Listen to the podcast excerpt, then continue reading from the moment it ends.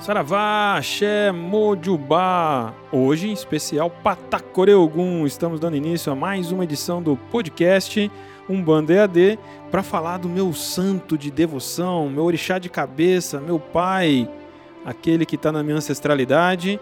E eu faço desse podcast mais do que uma homenagem, uma oferenda, uma exaltação a esse pai orixá Ogum. Ogum, que neste mês a gente comemora é, sua data em função do sincretismo com São Jorge e vamos falar um pouco sobre ele então. Espero é, agradar a todos os filhos e filhas de nosso pai Ogum e também de todos os orixás que está aqui acompanhando essa nossa nova edição do nosso podcast Umbanda EAD. Solta a vinheta, Luiz. Você está ouvindo o podcast Umbanda EAD, um bate-papo umbandista com reflexões sobre a vida, apresentado pelo sacerdote Rodrigo Queiroz. E hoje nós temos um monte de novidade, né? Hoje temos mais um encontro com o Nego Velho. E aí, você tá mandando as suas dúvidas pro Nego Velho conversar com você? Guarda lá no final, a gente vai ter essa troca de prosa com o Nego Velho do Umbanda EAD. E aí a gente fica aqui pensando, né, sobre Ogum tem tanta coisa para falar. Eu penso e talvez você concorde, que Ogum é um dos orixás mais populares, mas ocupando ali a calçada da fama junto com Manha Manjá e muito popular em todas as expressões artísticas possíveis, em especial no samba. É, a gente vê a presença dele no, no rap, ah, e até no blues a gente encontra homenagens para Ogum. E olha que interessante, Ogum é um orixá ou é um santo? Por que a gente fala de santo? Ogum é São Jorge? São Jorge é Ogum? Sim, não. Então, como que a gente pode falar sobre isso? Falar de orixá é falar de muitas convergências e divergências. A gente está falando sempre de um sistema de crença. Eu estou falando aqui dentro do, do, do, meu lugar, que é a Umbanda. É, se um candomblessista está me ouvindo, ele vai ter algumas outras considerações e discordâncias até, porque é um outro olhar, uma outra visão.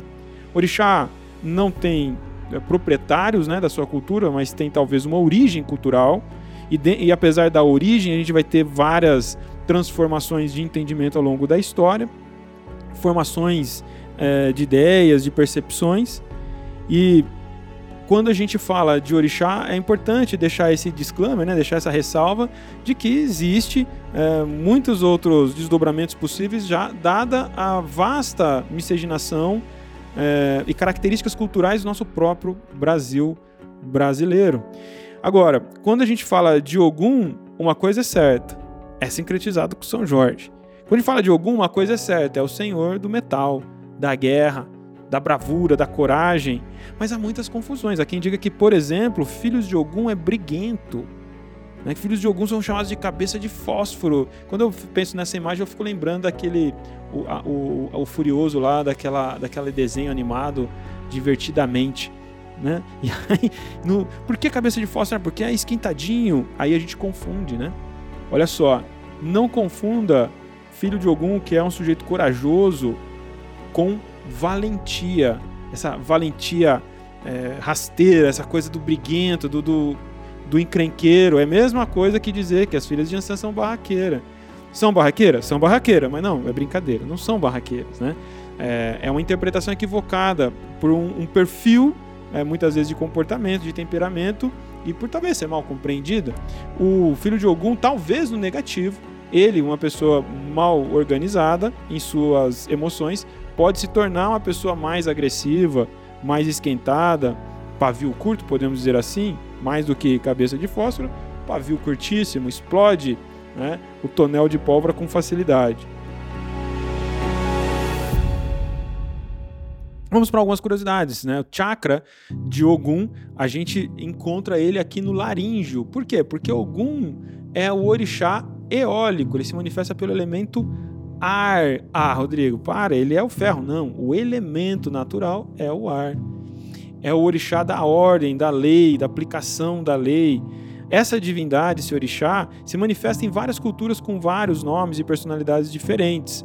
É aquele que rompe os obstáculos, é aquele que abre os caminhos, é aquele que está à frente, aquele que encoraja, aquele que protege, aquele que traz potência pro sujeito vencer as suas batalhas da vida, suas batalhas interiores, né, dentro da sua caminhada.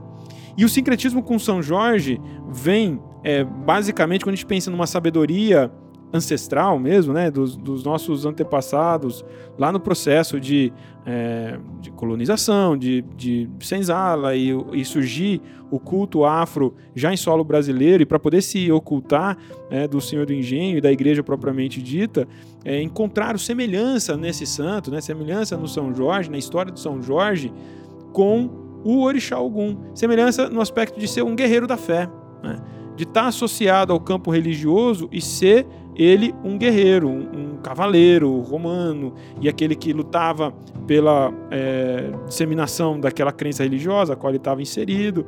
Então, parece que fazer essa conexão fez algum sentido. Não quer dizer absolutamente que Ogum é São Jorge. Ogum é um orixá, uma divindade que transcende a humanidade dos santos. Porque santos foram sujeitos que existiram, viveram, assim como você, fizeram aí talvez um grande feito, ou a família pagou bastante caro para o Papa é, canonizar. Então, é, o santo é uma coisa que a, a, o popular adota como tal. Já o orixá é divindade, ele está na natureza, é uma manifestação de Deus, principalmente na nossa perspectiva, e ele se manifesta através da própria irradiação divina, na criação, em tudo, em todos. Quando fala de Ogum, é uma semelhança. A gente pode identificar a persona de Ogum, a característica de Ogum é, no, no, nos lutadores, em, em, em, certos aspectos esportivos. A gente pode identificar, por exemplo, Gandhi. Gandhi foi um, guerreiro da paz. Né? Ele pega, ele enfrenta, movido por uma coragem, um impulso de é, aplicação de uma ordem social ali na Índia. Ele enfrenta né, tudo aquilo que acontecia naquele momento né, de é, de forma ditatorial entre os seus pares e vai é, encabeçar, liderar uma guerra desarmada, né?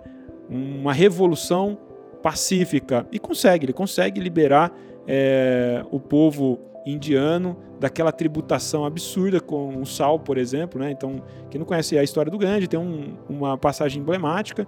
O Gandhi movimenta né, centenas de pessoas é, que tinham que pagar muito caro para ter acesso ao sal e ele leva a turma tudo né, para uma reserva é, de sal e, e, encontro do mar e tudo mais, e ensina eles a produzir o sal a partir da extração da água salgada, e aquilo vai causar um grande movimento, uma revolução naquele momento, no confronto entre os britânicos e aquela rigidez ditatorial que acontecia ali, o fato é que ele consegue libertar o povo indiano das garras desse sistema naquele momento e começa a trazer uma nova realidade para aquela aquele povo ali naquele contexto.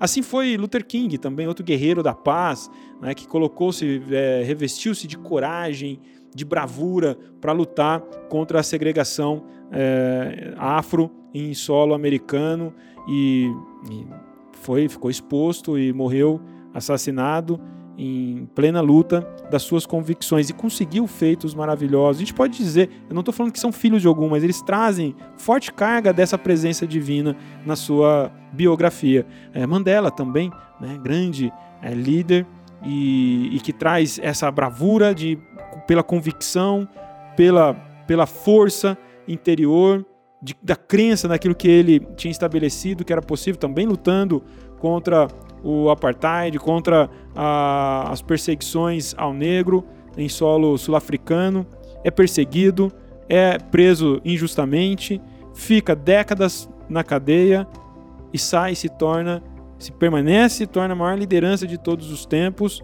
da luta pela paz, se torna presidente da África do Sul e virou essa, essa lenda que é, todos nós, quando ouvimos o nome de Mandela, a gente fica assim, reflexivo, pensativo sobre a resignação dessa alma e a coragem de entregar sua liberdade, sua vida em função de uma crença que transcende a ele mesmo.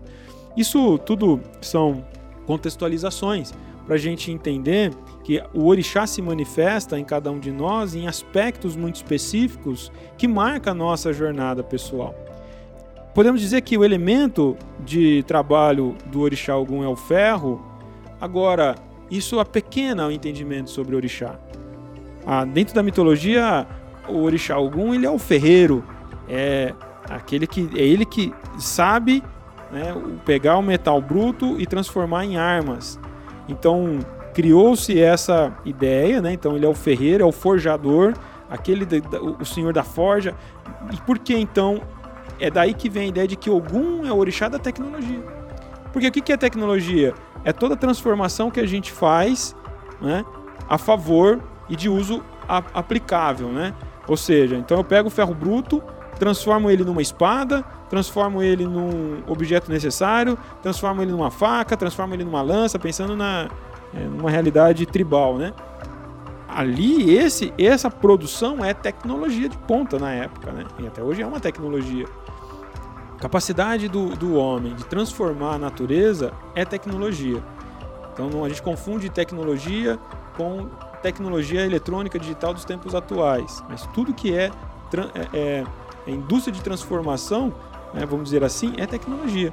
Por isso, Orixá Algum está associado à tecnologia como um todo, porque ele é um impulso do sujeito, que flui no sujeito para é, observar uma realidade e transformá-la, torná-la prática, torná-la útil. Olha que interessante.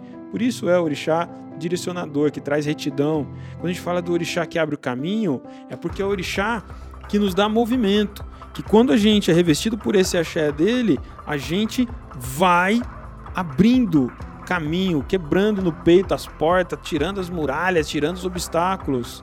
Isso tudo pode ser dito sobre Pai Ogum, né? sobre o Orixá Ogum, a divindade Ogum. E quando a gente então pensa como definir um filho de Ogum, ele é um empreendedor nos dias de hoje. É aquele que vai na frente, aquele que vê necessidades e traz soluções. Um filho de Ogum é normalmente um líder natural.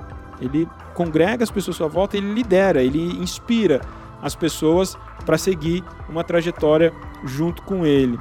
Então, mais do que dizer que um filho de Ogum é uma pessoa briguenta, que esbraveja, que é destemperada, isso daí é um negócio que precisa ser tratado, né? É, não, é alguém que está à frente, muitas vezes à frente do seu tempo. É um, alguém que está com visão para frente, ele sabe onde precisa chegar e vai abrindo campo, abrindo caminho, abrindo alas e trazendo é, todo um movimento junto de si, né? Pessoas, é, coisas, realidades. A gente pode dizer que em algum lugar havia uma forte presença, se não era filho mesmo ancestral de algum o próprio Steve Jobs. Grandes nomes da nossa atualidade, né, grandes nomes que traz transformações impactantes da realidade na nossa história humana recente, a gente vê muito de algum presente ali. Então, essa é uma característica que eu posso dizer assim, e algo que define um filho de algum é um empreendedor, um inovador natural.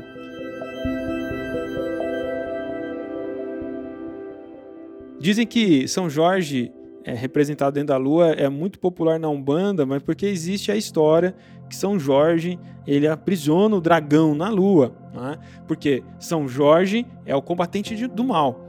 Já Ogum, ele toma esse lugar de entendimento que é o senhor da, da lei, e que combate as trevas espirituais ou as trevas humanas, né?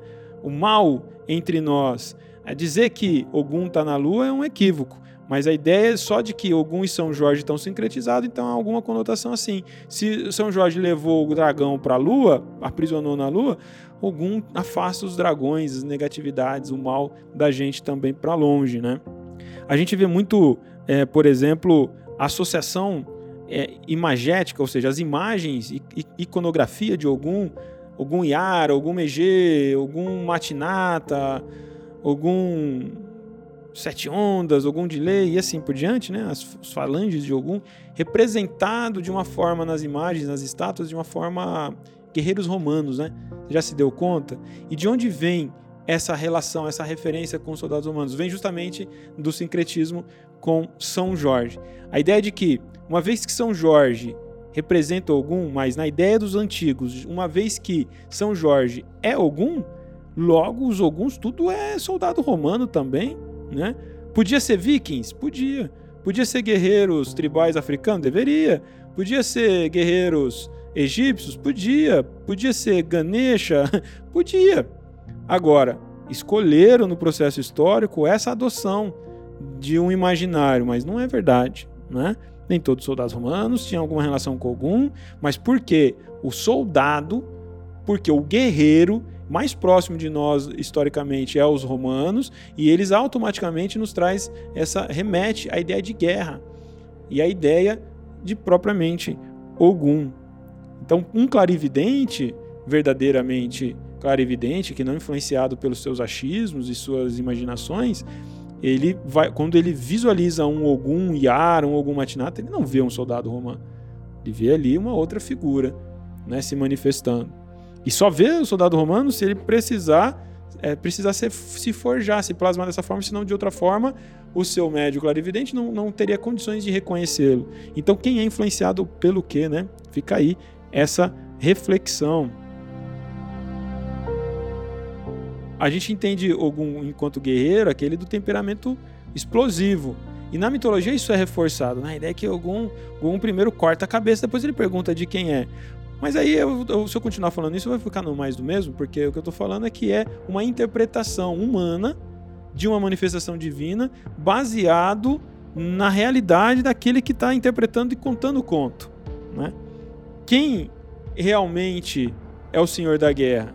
Quem cria a guerra ou quem resolve a guerra.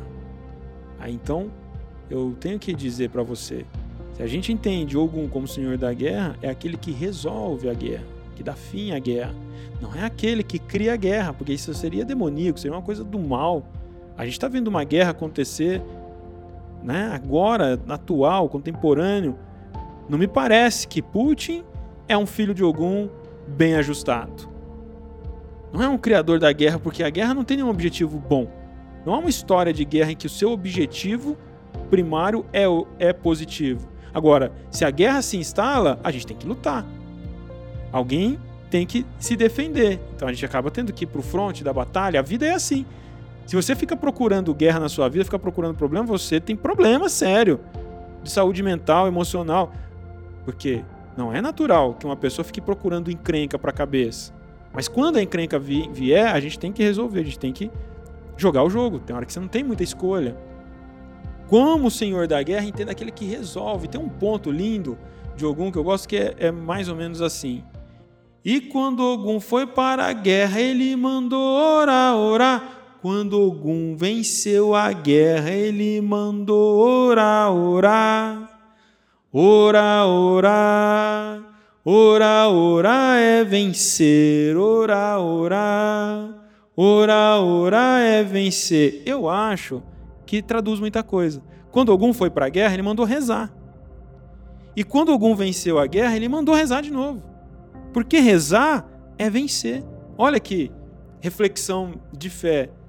A guerra nunca é bem-vinda, mas se tiver que, que guerrear, que seja de uma forma justa, que seja de um lugar que faça sentido porque quando você está do lado do justo, do sagrado, do, do, do correto, é vitória. Ora, ora, ora, ora é vencer. Ora, ora, ora, ora é vencer. Eu gosto muito desse ponto, acho ele muito bonitinho, simpático e que me traz muito essa reflexão, assim, né? Ele traduz coisas que eu acho que faz bastante sentido, né? Agora, é, qual é o maior ensinamento de Ogum? O ensinamento de Ogum, eu entendo que Ogum está dentro de uma força de caráter, ele é uma força de caráter que está dentro de todos nós, que a gente chama de coragem e bravura, que é como se tem já aqui alguns nomes da humanidade. A coragem de mudar uma realidade ruim para trazer uma realidade boa. A coragem de enfrentar a injustiça para estabelecer a, o equilíbrio, a justiça. De lutar contra as mazelas do mundo, de mudar a sua realidade, de reconhecer ela e ter força para levantar todos os dias, ir atrás dos seus objetivos com honestidade, com verdade, com conhecimento de causa e criar caminho e desenvolver uma realidade que você possa se orgulhar e trazer os resultados esperados. Ogum nada mais é, ao meu ver, do que essa força interior, essa força interior que todos nós precisamos ter todos os dias para sair da cama, que se chama coragem. Coragem de ser o que quer ser. Coragem de vir a ser o que nasceu para ser, e essa é uma escolha só sua. Coragem de assumir as suas ideias, os seus propósitos, suas convicções. Coragem de ter humildade, coragem de mudar de ideia, coragem de aprender de novo. Então, tudo isso é muito interessante quando a gente fala de Ogum.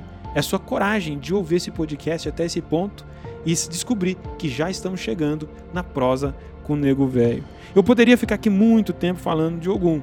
E aqui nesse podcast breve, eu quis trazer essas reflexões para a gente poder, nesse mês, nesse momento, nesse período de festejos e comemorações com o Pai Ogum, você também se conectar a esse axé e que esse axé se manifeste trazendo muita potência, crescimento, desenvolvimento, com coragem e valentia de fazer acontecer o melhor para você, para sua família, para sua própria história. Patacure Ogum, Ogum e meu pai, Ogum nos abençoe, nos guie, nos fortaleça agora e sempre. Ogum quebre demanda, Ogum vá à frente, abra caminho e que possamos ter Ogum sempre à nossa frente, nos protegendo dos perigos, nos cobrindo as costas daqueles que tentam nos trair, nos enganar, nos é, prejudicar, nos abrace e que possamos estar vestidos com suas armas, com a sua roupa e protegidos e blindados agora e sempre. Patacore Ogum.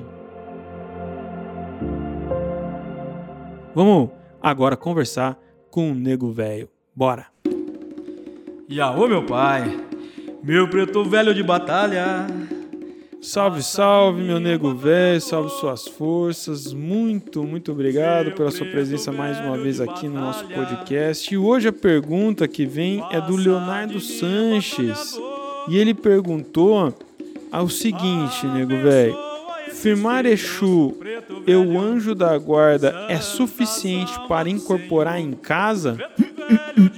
sai vizinho fios, sabe voz no seis.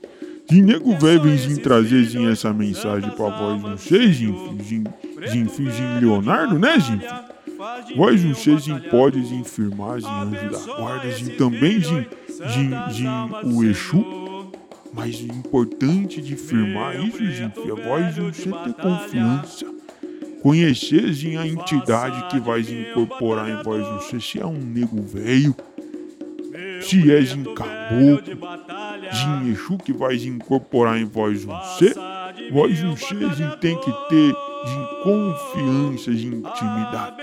Não faz em aventura, não sai em chamando só por em chamar. Tá bom, gente?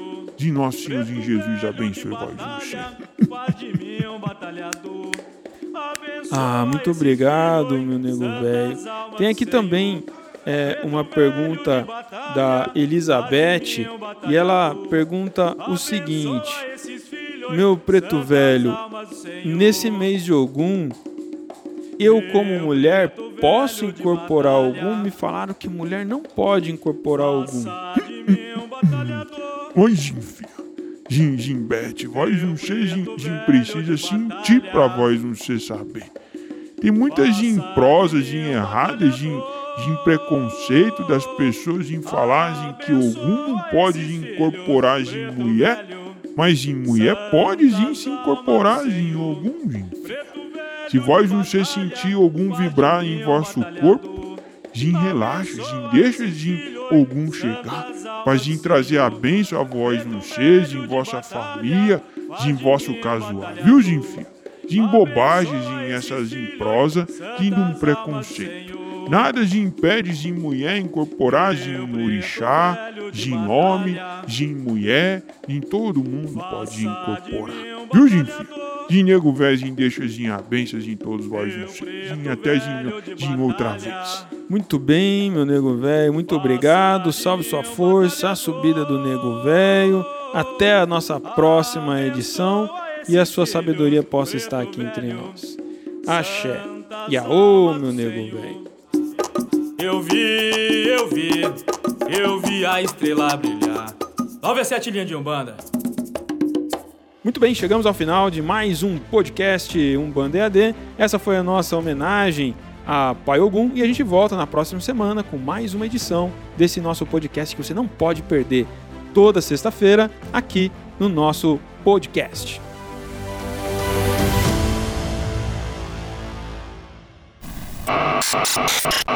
Você acabou de ouvir mais uma edição do podcast Umbanda EAD. Esse programa gratuito é um oferecimento da nossa comunidade de alunos. Acompanhe nossas redes sociais e acesse mais conteúdos como este umbandaead.com.br.